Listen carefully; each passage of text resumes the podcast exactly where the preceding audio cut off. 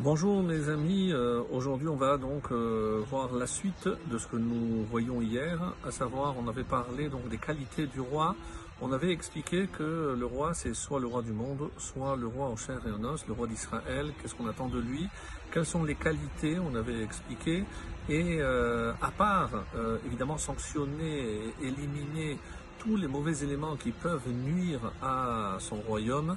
Donc on va voir maintenant à quelle qualité un roi doit s'attacher afin d'assurer et de maintenir son trône. C'est le verset 28 qui fait suite donc aux deux précédents.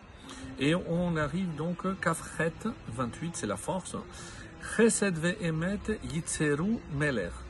La chesed, la bonté, la piété, émettre et la vérité, mais ici la vérité, comme vont essayer de traduire certains commentateurs, c'est aussi dans le sens de fidélité.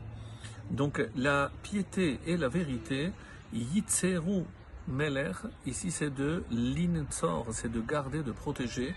Donc il protège, donc ces deux valeurs protègent le roi. On va voir comment. Donc, euh, Chesed itzeru la piété et la vérité protègent le roi. Ve'sa'ad ba'chesed kis'o.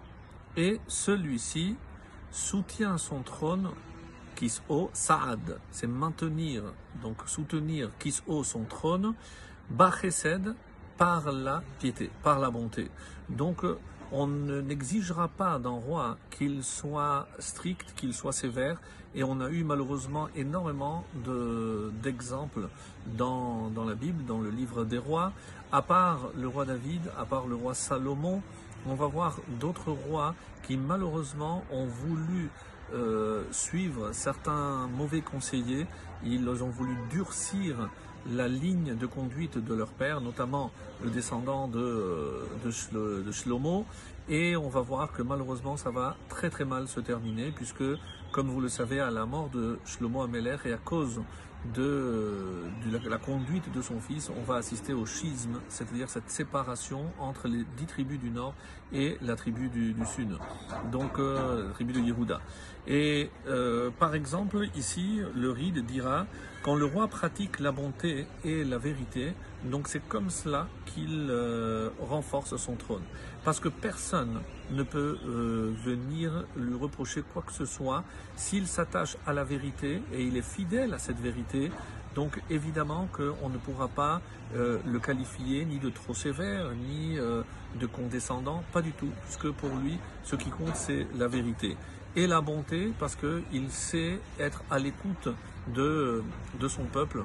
Et il n'est pas là pour se servir du peuple, mais il est là pour servir le peuple, comme euh, David Ameller nous l'a montré, comme son fils.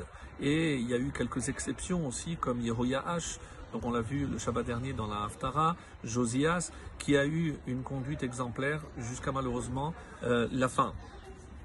Alors, euh, le Malbim dit que ici le, roi Salomon s'inspire des enseignements de son père. Et pourquoi son père?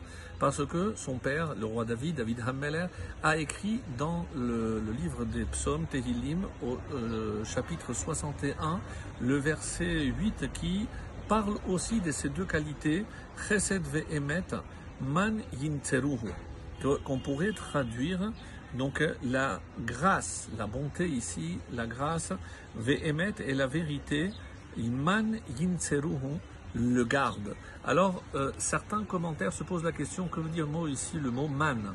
Man, c'est comme si on c'était une question. Qui, qui vont le garder? Et c'est pour ça que je traduis, c'est le garde, le protège. Et on retrouve exactement euh, le même verbe ici, Yitzeru Meler, comme dans le verset 28 que nous sommes en train de commenter, donc comme s'il s'était inspiré. Alors il explique ainsi qu'est-ce que c'est Chesed et qu'est-ce que c'est Emet. Emet, la vérité, euh, explique le Malbim, c'est le Kav Hadin. C'est la ligne de conduite qui est régie par le din, par la justice. Parce que la justice, c'est la vérité. Je dois faire appliquer la justice, ça, c'est la vérité. C'est ce que la Torah, évidemment, euh, m'enjoint à faire. Et le Chesed, c'est l'inverse du din. C'est évidemment, c'est la bonté. Donc, euh, je ne peux pas, ou l'un ou l'autre, comme euh, l'exemple qui est donné lorsque c'est David qui a euh, entrepris, disons, cette démarche, lorsque il y avait un pauvre et un riche, il faisait appliquer la justice.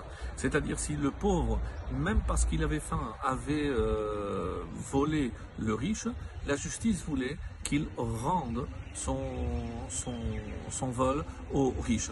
Donc, et une fois qu'il avait établi le dîme, il se levait de son trône et il allait chercher de l'argent pour donner aux pauvres. voilà, maintenant tu as de quoi le rembourser.